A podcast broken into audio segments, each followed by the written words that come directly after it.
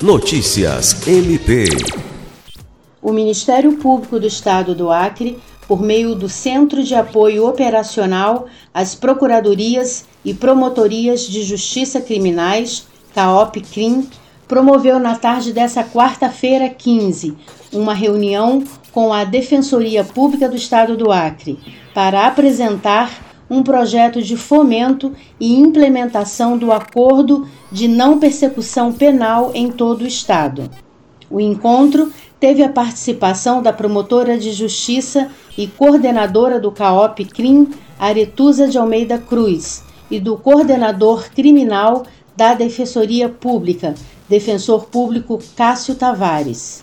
O acordo de não persecução penal é um instrumento de justiça negocial introduzido na legislação processual penal conhecida por pacote anticrime, vigente desde o ano passado.